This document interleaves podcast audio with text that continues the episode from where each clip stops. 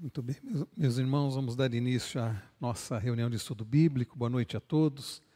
Que a maravilhosa graça e a paz do Senhor Jesus, que excede todo entendimento, estejam sobre todos nós, sobre aqueles também que nos acompanham de suas casas.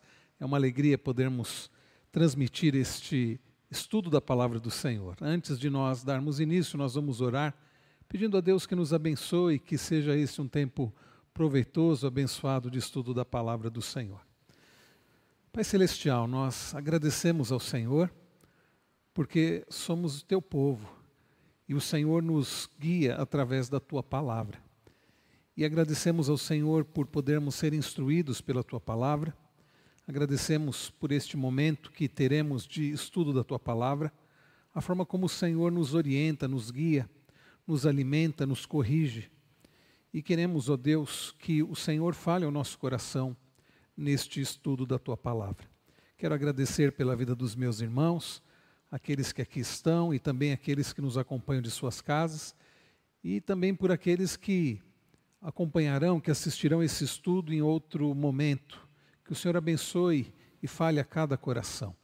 Quero também, ó Deus, pedir por aqueles que estão angustiados, estão sofrendo, estão debilitados, acamados, que o Senhor esteja assistindo a cada um, fortalecendo, abençoando, animando a cada um, ó Pai. Segura bem firme em nossa mão para não cairmos.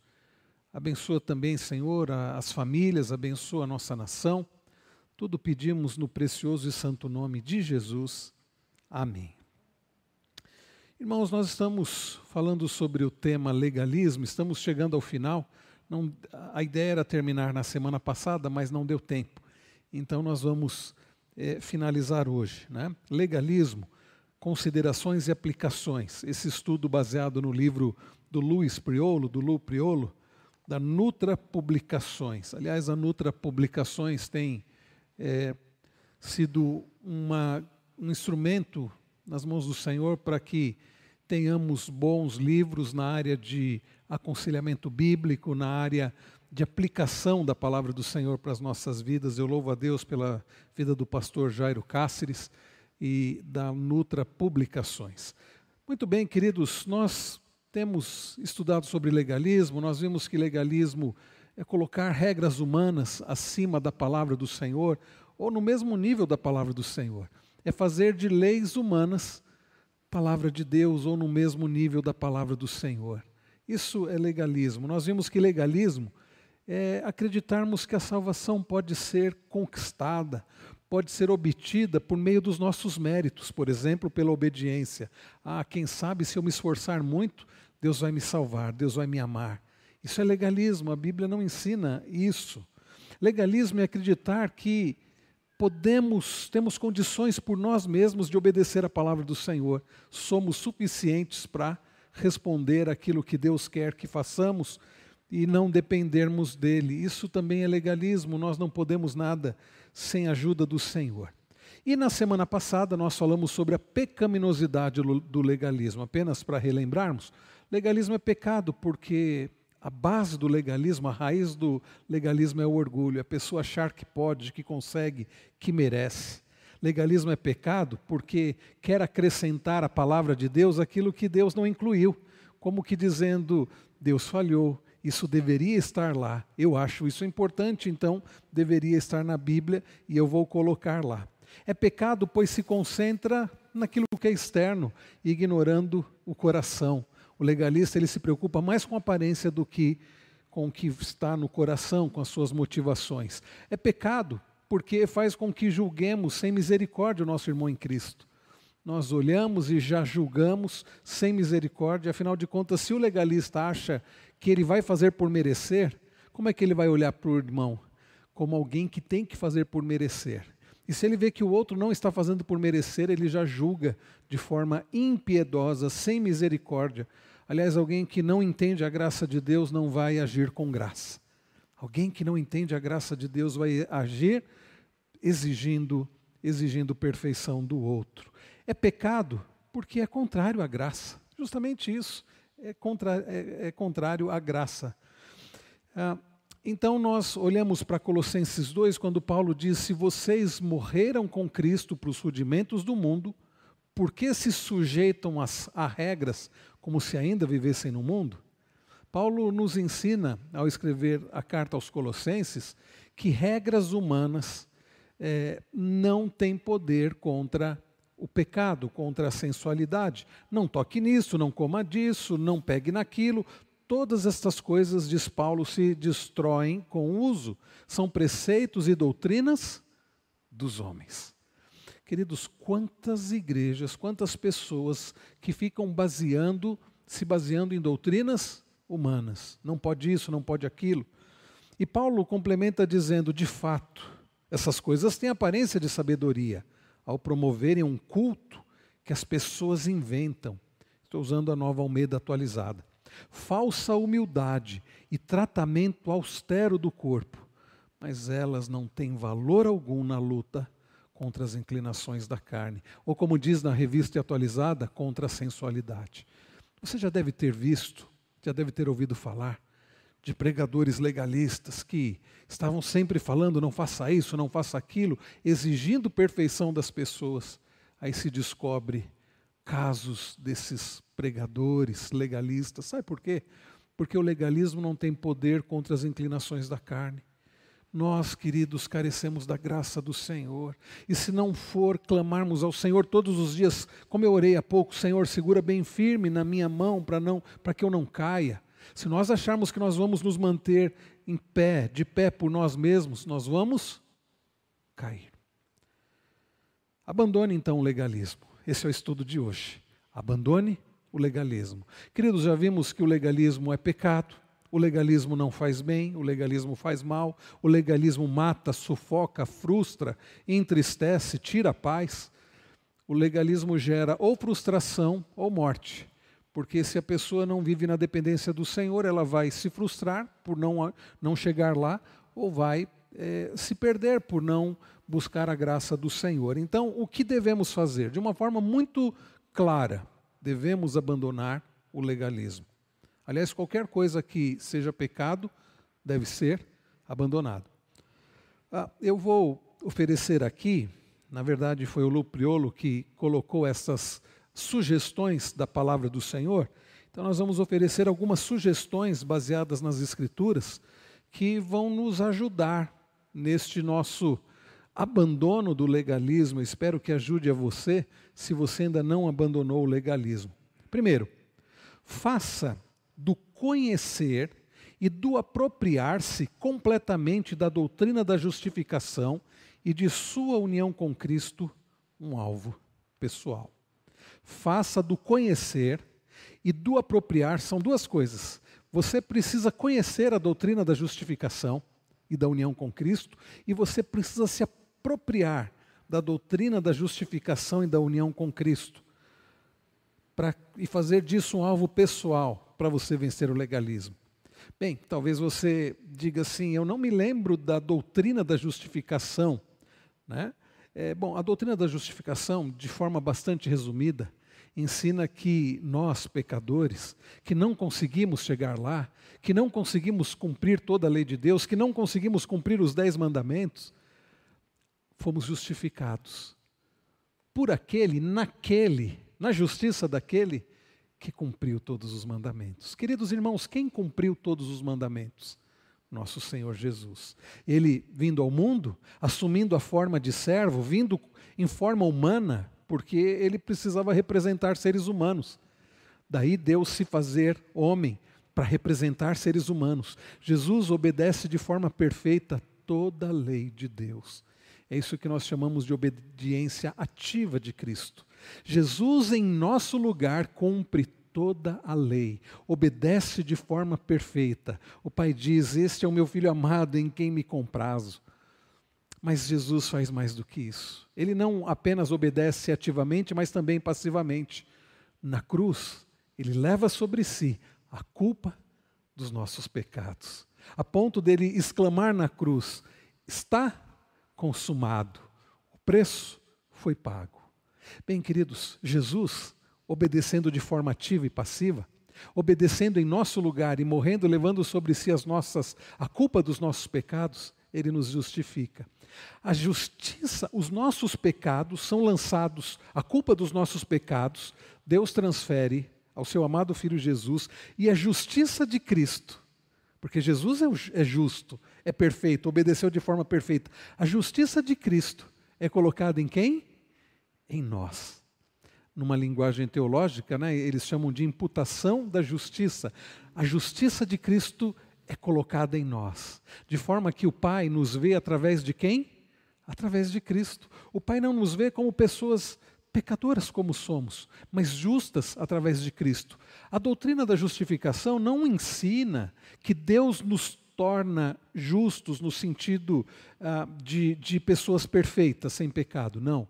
Mas é uma declaração, é como um juiz num tribunal declara alguém dizendo: você está, é, você não está condenado, você está justificado. Então é Deus nos declarando justos. Há uma diferença entre Deus nos declarar justos e nos tornar justos no sentido de nos fazer pessoas perfeitas.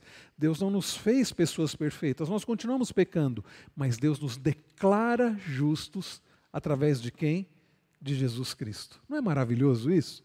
Saber que pessoas como nós, imperfeitas, pecadoras, que mereciam a morte eterna, agora, como diz Paulo em Romanos 8, versículo 1, nenhuma condenação há para nós que estamos em Cristo Jesus. Deu para entender a doutrina da justificação? Então, a justiça de Cristo é colocada em nós, de forma que Deus nos declara justos, não há mais condenação para nós.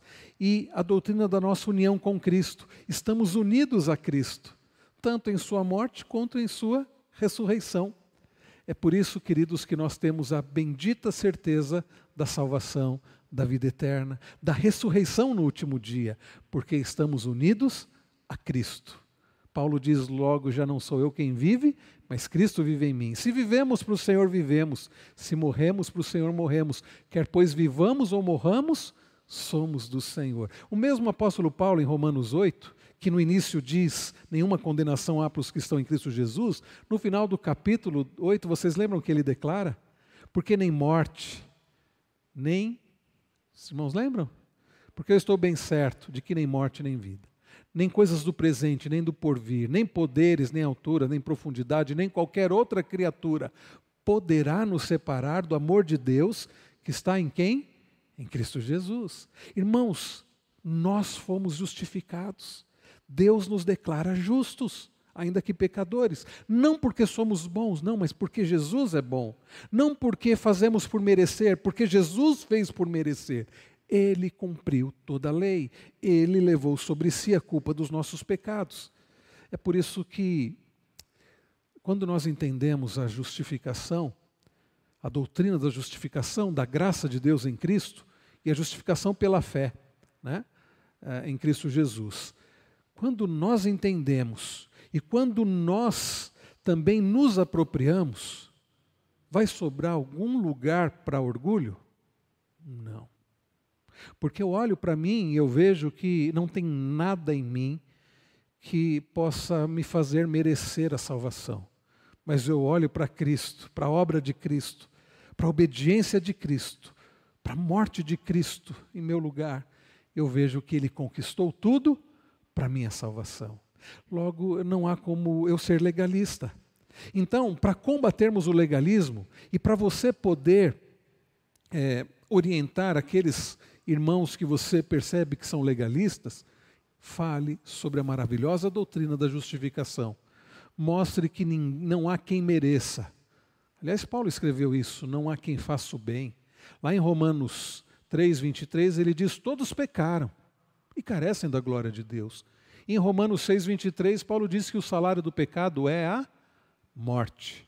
Mas ele continua: Mas o dom gratuito de Deus e a vida eterna em Cristo Jesus.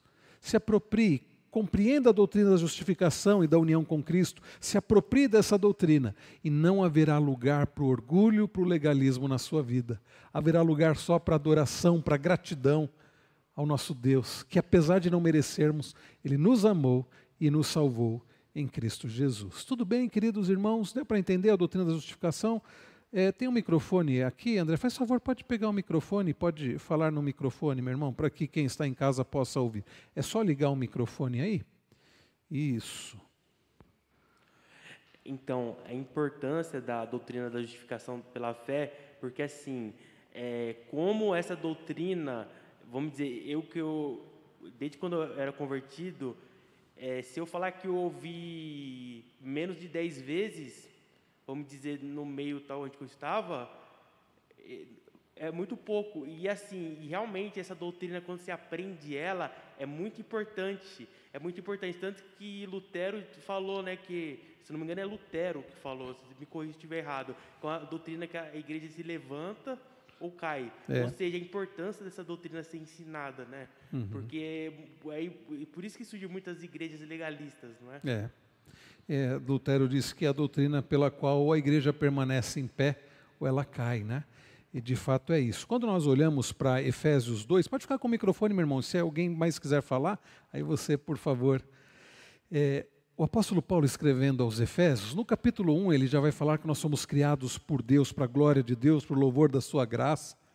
E quando chega no, no no capítulo 2, no início do capítulo 2, ele vai dizer que nós estávamos, que Deus, sendo rico em misericórdia, por causa do grande amor com que nos amou, ele nos deu a salvação, pela graça sois salvos. E aqui nos versos 8 e 9 ele diz: Porque pela graça vocês são salvos, mediante a fé. A doutrina da justificação pela fé. E isto não vem de vocês, é dom, é um presente de Deus, não de obras, para que ninguém se glorie.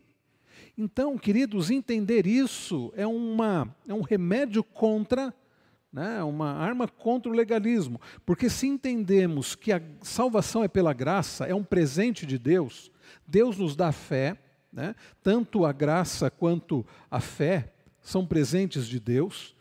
Quando nós entendemos que tudo vem de Deus, que a salvação vem de Deus, não há por que nos gloriarmos. Ah, eu abri o coração para Jesus, eu tenho me mantido fiel para manter minha salvação. Bobagem. Foi Deus quem abriu o nosso coração, porque qual era a nossa condição antes da salvação? Nós estávamos mortos. Se os irmãos quiserem olhar, aí eu não coloquei aqui no, no slide, mas se vocês quiserem olhar no início do capítulo 2, Efésios, o início do capítulo 2, vocês verão, queridos, que Paulo ele começa dizendo, se referindo a Deus, ele diz: Ele, Deus, vos deu vida. E aí Paulo vai dizer quando é que Deus nos deu vida, qual era a nossa condição. Aliás, foi por isso que Deus nos deu vida. Ele vos deu vida, estando vós mortos nos vossos delitos e pecados. Pode alguém que está morto desejar alguma coisa? Não. Pode então alguém abrir o coração para Jesus? Não. Aliás, as pessoas pegam e interpretam de forma equivocada ou aplicam de forma equivocada as palavras de Jesus lá em Apocalipse, Jesus falando para uma das igrejas da Ásia, dizendo assim: Eis que estou à porta e bato, e se alguém ouvir a minha voz e abrir, eu entrarei e cearei com ele, ele comigo. Jesus não está falando para o incrédulo, não é um texto de evangelização. Jesus está falando a uma das igrejas. Então, queridos, essa história de que Jesus está batendo a porta do coração do pecador, esperando ele dar uma chance, é bobagem. O Rei dos Reis não implora nada para ninguém. O texto lá de Apocalipse é Jesus falando com uma igreja sobre santificação. Vocês têm a palavra, eu estou à porta e bato, é isso. Vocês têm os meios de graça. Se vocês me buscarem, vocês terão mais da minha comunhão. Agora, dizer que um pecador tem o poder de escolher a Deus, Deus só está dizendo, tomara que ele me escolha. Não, é Deus quem nos escolhe. Não somos nós que é, iniciamos a salvação, é Deus. Lá em Jonas é dito que a salvação pertence ao Senhor.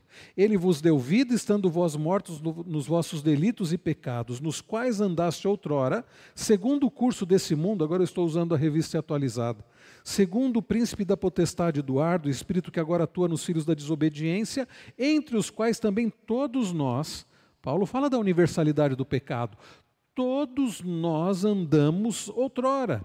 No passado nós estávamos mortos espiritualmente, todos nós, segundo as inclinações da nossa carne, fazendo a vontade da carne, dos pensamentos, e éramos por natureza filhos da ira, como também os demais.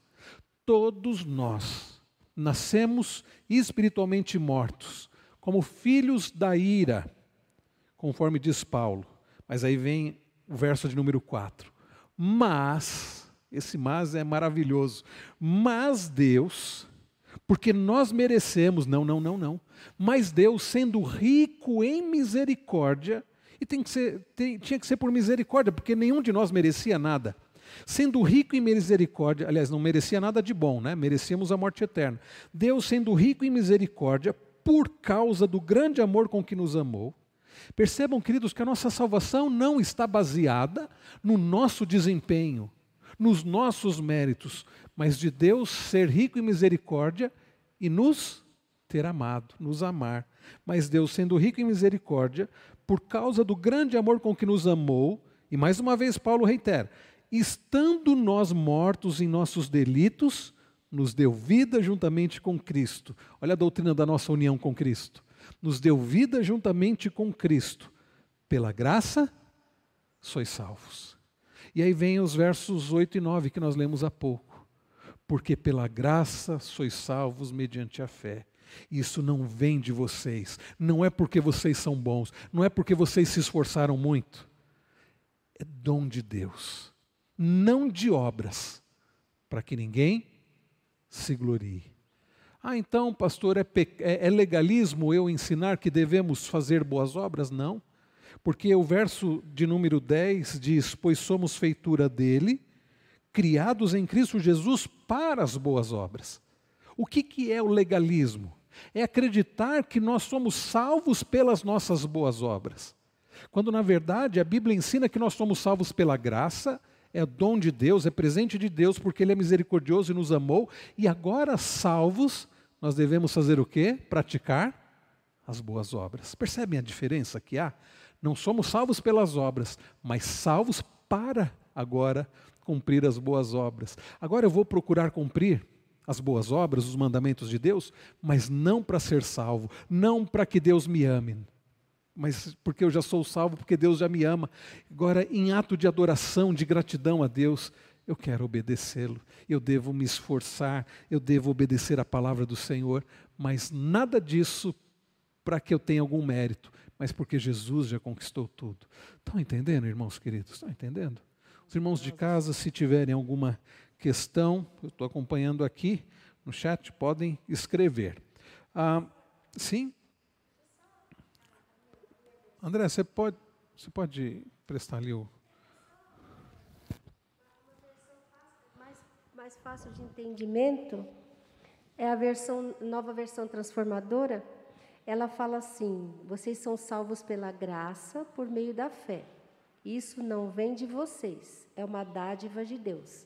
Não é uma recompensa pelas práticas de boas obras, uhum. para que ninguém venha se orgulhar. É, perfeito. Então não é uma recompensa. É, não graça. é uma recompensa né, das práticas de boas obras para que ninguém venha a se orgulhar. Eu gosto muito dessa versão NVT, nova versão transformadora. Aqueles que puderem ter esta NVT, é muito bom para a gente comparar as traduções. E a nova Almeida atualizada traz, de uma, traz dessa forma é, também mais fácil, não de obras para que ninguém se glorie. Ok, queridos, uh, então, lembrem-se sempre da doutrina da justificação pela fé e lembrem-se sempre da nossa união com Cristo. Ninguém é salvo porque merece, mas porque Cristo merece. É por isso que, aliás, o próprio perdão, né, lá em 1 João 1, 9, famoso versículo. Se confessarmos, se confessarmos os nossos pecados, pecados Ele é o que? Fiel, Fiel, e justo para nos, perdoar, os pecados, pecados e nos purificar de toda injustiça. Você já parou para pensar? pensar? Por que, que Deus, que Deus é, fiel, é fiel e justo para nos perdoar os pecados? Está se referindo à justiça em Cristo. Porque Cristo pagou o preço nós confessamos os pecados e somos perdoados, porque o preço já foi pago. E Deus, sendo justo, nos perdoa de todos os pecados, porque Cristo pagou o preço. Não porque nós merecemos, nós não merecemos ser perdoados. É tudo pela graça de Deus em Cristo Jesus. Bom, segundo, para vencermos o legalismo e abandonarmos o legalismo, nós precisamos aprender a diferenciar, distinguir questões pecaminosas de questões não pecaminosas. Qual é a diferença, meus irmãos? Ah, olha só, o alimento sólido é para os adultos, para aqueles que, pela prática, têm suas faculdades exercitadas para discernir não somente o bem, como também o que? O mal.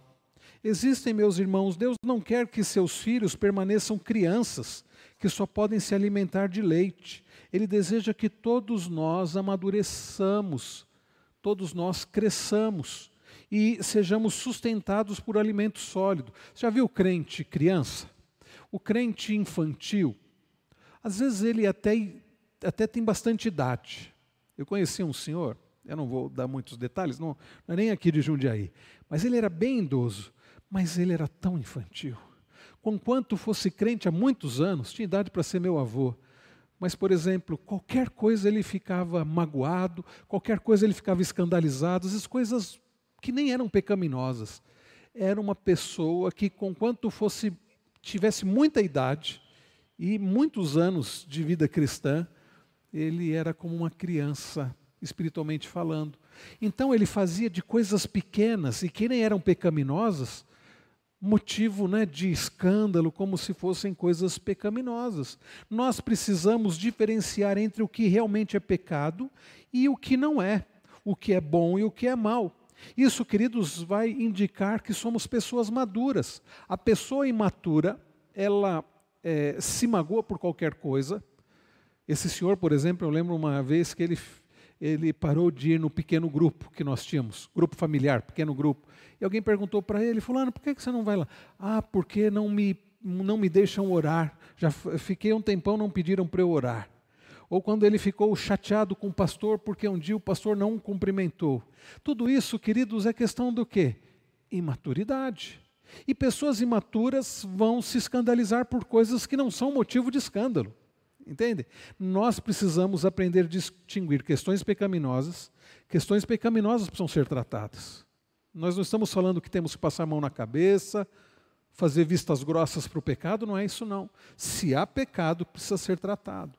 Se alguém vivendo em pecado, essa pessoa precisa ser exortada, precisa ser corrigida, precisa ser aconselhada e, se necessário for, inclusive disciplinado. Às vezes não é necessário a disciplina.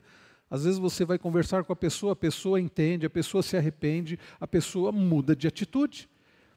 O que nós estamos falando aqui é de questões que não são pecaminosas. E aí a pessoa, o legalista, ele faz daquilo uma questão pecaminosa. E quer inclusive que a pessoa seja disciplinada, sendo que ela só está agindo de um jeito que ele não concorda, mas algo que não é pecaminoso. Ah, fulano, ele não ora quanto eu acho que ele deveria orar. Ele deve ser disciplinado. Ah, fulano não educa os filhos como eu acho que ele deveria educar, como eu educo os meus. Aliás, irmãos, há muitas áreas cinzentas nas escrituras, áreas que a Bíblia não, não é muito clara. Aí o sujeito já quer dizer, colocar como pecado, né? Ah, então, nós precisamos aprender a distinguir o que é pecaminoso e o que não é pecaminoso. Talvez você pergunte, mas como distinguir isso? Bom, a Bíblia fala o que é pecado e o que não é pecado. E aquilo que a Bíblia não deixa claro. Talvez você não deva dizer que é pecado se a Bíblia não deixa claro. Ok? Talvez você não deva dizer que é pecado se a Bíblia não deixa claro. Terceiro, não caia na armadilha daqueles que se opuseram a Cristo. Qual foi o erro? Vamos lembrar de Jesus, nos dias de Jesus, uh, quem foram aqueles que se opuseram a Cristo? Você lembra, você lê nos evangelhos, quem foram aqueles que se opuseram a Cristo? Uh, ou melhor, qual foi o erro deles? Qual foi o erro deles? Se você lembrar, quem se opôs a Cristo de forma assim bastante declarada foram os escribas e os fariseus. Qual foi o erro deles? Vocês estão lembrados? Qual o erro daqueles, daquelas pessoas? Valorizavam mais a lei, e um problema maior, porque eles colocavam coisas que nem estavam na lei. E eles diziam cumprir a lei quando eles mesmos não cumpriam. Quando nós vimos o Sermão do Monte, né, recentemente nós tivemos a série do Sermão do Monte nos cultos da noite, nós vimos Jesus censurando, dizendo: ai de vocês, chamando-os de hipócritas, porque eles diziam cumprir a lei quando eles não cumpriam, quando eles colocavam a interpretação deles no não matarás, no não adulterarás, e colocavam a interpretação deles e agiam com ódio por vezes. Né? Ah, então, os escribas e fariseus, eles valorizavam a tradição oral, a tal ponto, que é, que é o chamado Talmud, né, a tradição oral, a tal ponto que ela, a tradição oral, se tornou tão normativa, muitas vezes mais do que a própria Bíblia. Eles acrescentaram às leis que Deus já havia dado muitas outras leis que você não encontra na Bíblia, mas eles quiseram acrescentar, né? Ah, tanto é que a gente lembra da oração que Jesus conta na parábola do fariseu e do publicano. Ele falava assim: Eu jejuo três vezes por semana, eu oro tantas vezes. Então eles iam acrescentando coisas que a Bíblia não exigia, que Deus não exigia. Né? E aí eles se, eles se colocaram contra Cristo, porque eles entendiam que Cristo não cumpria as regras que eles colocaram quando na verdade Cristo cumpriu toda a lei de Deus, coisas que, coisa que eles nunca fizeram e nem tinham como fazer. Nós não podemos, queridos, cair nessa armadilha. Olha o que, que Jesus, citando Isaías, ele diz: Este povo me honra com os lábios, mas o seu coração está longe de mim. Em vão me adoram, preste atenção, ensinando doutrinas que são o quê? Preceitos humanos. Quanta gente, quanta igre quantas igrejas ensinando apenas preceitos humanos. Não pode isso, não pode aquilo. Coisa que você fala assim, mas isso não tem sentido. Mas são as, os usos e costumes, as regras humanas e são colocadas por vezes acima das escrituras. Não caia nessa armadilha. Não caia nessa armadilha. Tudo bem até aqui, irmãos? Ok? Não permita que o seu próprio medo de cair em pecado torça seu pensar a respeito da pecaminosidade de certas atividades. Ah, suponhamos que eu tenha muito medo de cair em pecado. Ah, deixa eu pensar num exemplo aqui. Eu me acho fraco, por exemplo, na área sexual, e acho tenho medo de cair em pecado se eu for à praia e ali eu ver pessoas que usam, vão estar trajadas da forma né, própria ali. Alguns não tão próprios assim, né? alguns exageram. Né? Então eu digo assim: bom, eu não tenho condições de ir à praia, porque vai ter pessoas ali, vai ter mulheres usando roupas tão insinuantes que eu não vou, eu vou acabar pecando. Aí o que, que eu faço? Eu digo assim, irmãos, a partir de hoje é o seguinte: é proibido ir à praia é pecado ir à praia. Alguém pode dizer assim, mas por quê, pastor? Não, porque ali você vai correr o risco de pecar e provavelmente você vai pecar. Não necessariamente. Você pode ir à praia e pode não, é, não pecar. Você pode vigiar o seu olhar. Agora, não é porque eu tenho medo de cair nessa tentação que eu vou colocar uma regra que as pessoas não podem ir à praia. Estão entendendo? Aqui um, um exemplo. Ah, vejam que lá em Romanos 14, 4, Paulo diz: Quem é você para julgar o servo alheio? Para o seu próprio dono é que ele está em pé ou cai, mas ficará em pé porque o Senhor é poderoso para o manter em pé. Então, irmãos, nós devemos tomar cuidado para não fazer do nosso medo de cair em tentação ah, julgar o outro e dizer que está todo mundo caindo em tentação naquela área porque eu tenho medo de cair em tentação naquela área. O legalista faz isso. E ele começa a proibir uma série de coisas porque ele acha que ele, é, ele é fraco naquilo e que todos vão cair naquilo. Mude seu foco do exterior para o interior. Nós temos falado que o legalista ele está preocupado é com o exterior, com o que vão pensar, com a imagem que ele vai apresentar. É por isso que o legalista, em geral, na igreja, ele é muito crente. E dentro de casa é uma pessoa terrível. Né? Já ouviram a história da, da, das crianças que falam assim: Papai, vamos mudar para a igreja? E o pai diz: Por quê? Ah, porque lá o senhor é tão bonzinho, né? trata bem a mamãe, trata bem a gente em casa. Ah, o legalista ele é tão preocupado com o exterior que ele não se preocupa com o coração, com as motivações do coração. E eu tenho insistido aqui, meus irmãos, que o, o, o, coração do problema é o problema do coração. Tiago, lá no capítulo 4, vai dizer de onde procedem as guerras e contendas que existem entre vocês, de onde senão dos prazeres que militam na vossa carne. Então, e citando aqui 1 Samuel 16, 7, porém o Senhor disse a Samuel: não olhe para a sua aparência nem para a sua altura, porque eu o rejeitei, porque o Senhor não vê como o ser humano vê. O ser humano vê o exterior, porém o Senhor vê o coração. O homem vê o exterior, porém o Senhor vê o coração. Samuel, quando vai à casa de Jessé, Deus havia dito que um dos filhos de Jessé seria ungido rei, o futuro rei. Ele olha para os primeiros filhos de Jessé, deviam ser fortes, grandes, guerreiros, deve ser, é, é esse aqui. Aí Deus diz: não, não. Aí passam todos, aí ué, acabou. Aí Jessé fala: não, falta um. É o Davizinho está lá cuidando das ovelhas. Ah, e Deus ensina para Samuel que Deus vê diferente. Mas quantas vezes o nosso olhar é apenas concentrado nas coisas externas, quando nós precisamos observar as motivações do nosso coração? E por isso, queridos, que é isso que vai fazer diferença, quando nos concentrarmos mais nas nossas motivações do que no exterior. Significa que o exterior não tem importância? Não é isso. Mas quando muda aqui dentro, vai mudar fora. Estão entendendo? Quando eu forço apenas o exterior, quando eu faço uma maquiagem, já viram, já viram aquela é, que, que, de maquiar cadáver? Tem isso, né? A pessoa morre, está lá o corpo, e tem pessoas que fazem a maquiagem no cadáver. A maquiagem do cadáver pode deixar ali o corpo, né, quem olha, vê aquela aparência de serenidade, ok. Mas a pessoa voltou a viver? Não. Aquela cor assim é a cor da pessoa? Não. É apenas uma maquiagem. Tem gente que vive a vida cristã com maquiagem. Não serve, não ama Deus, não vive para a glória de Deus, mas é apenas uma aparência.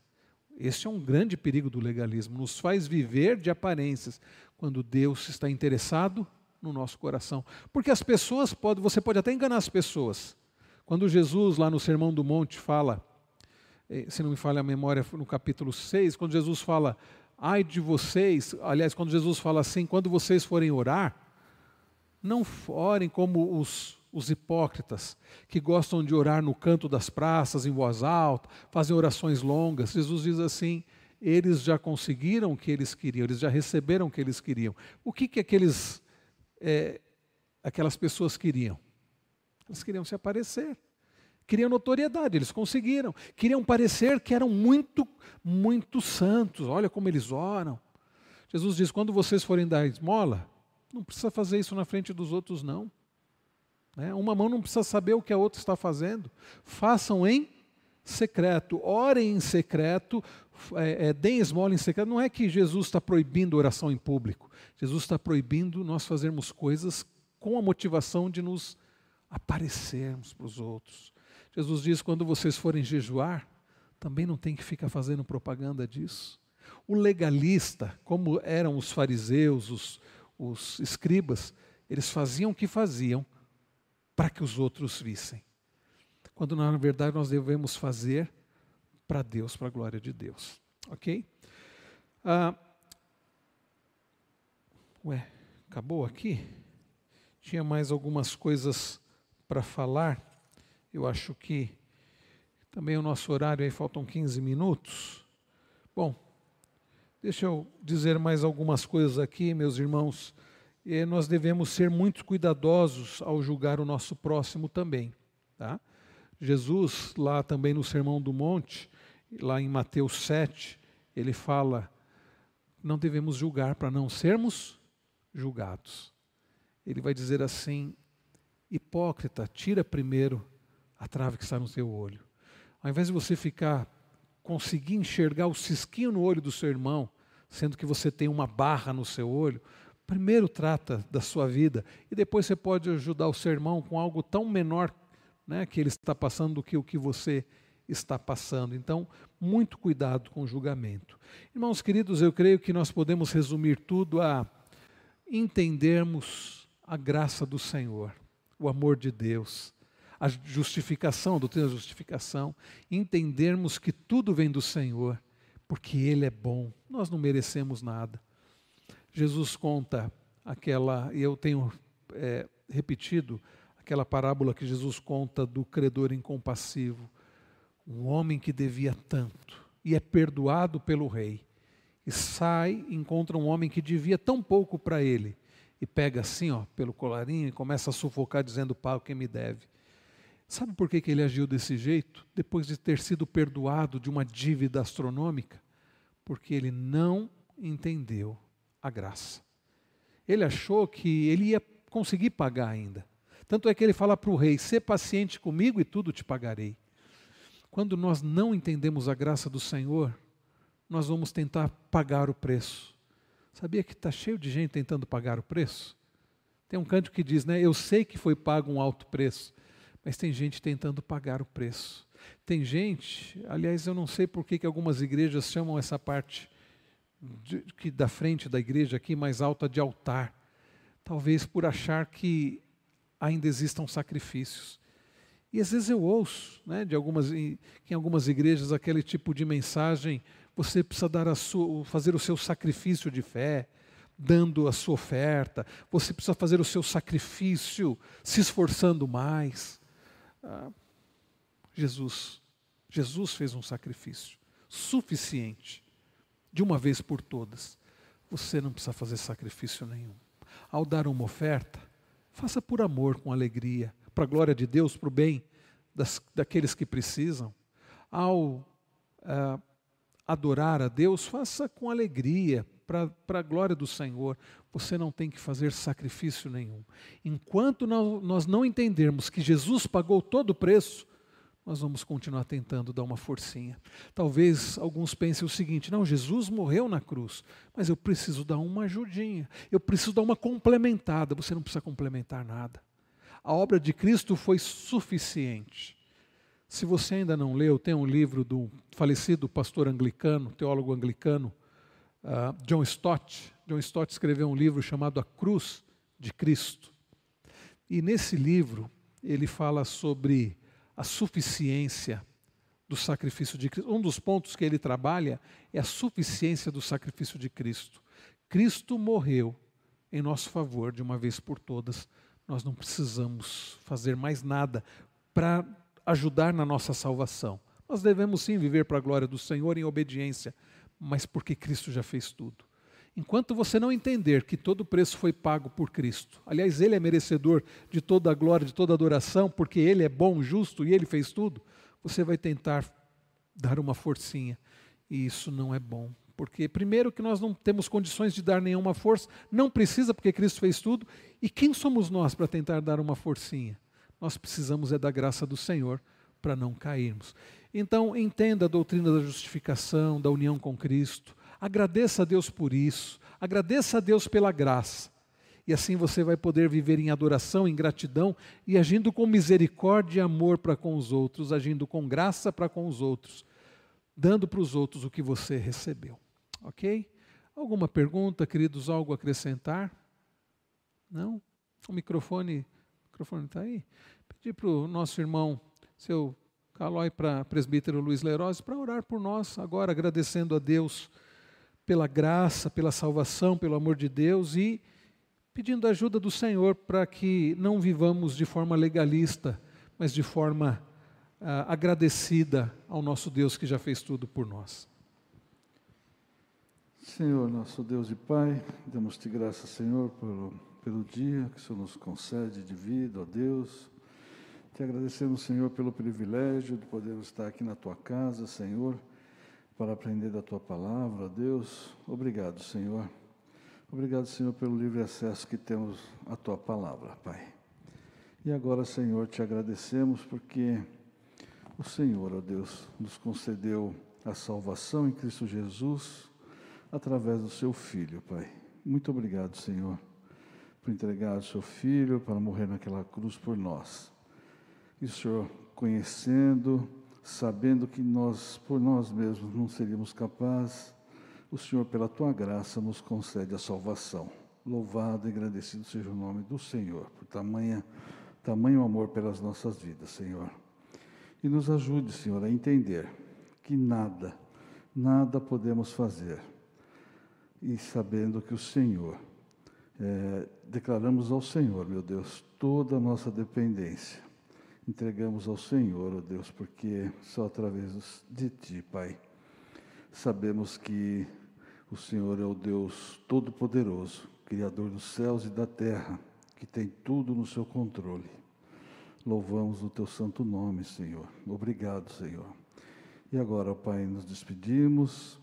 Que o Senhor nos leve em paz para os nossos lares, guardado pelo Senhor. Nos dê um término de semana, guardado por Ti, ó Pai. Tudo nós te pedimos, te agradecemos e oramos. Em nome do Seu Filho amado Jesus Cristo, o nosso Senhor e Salvador. Amém.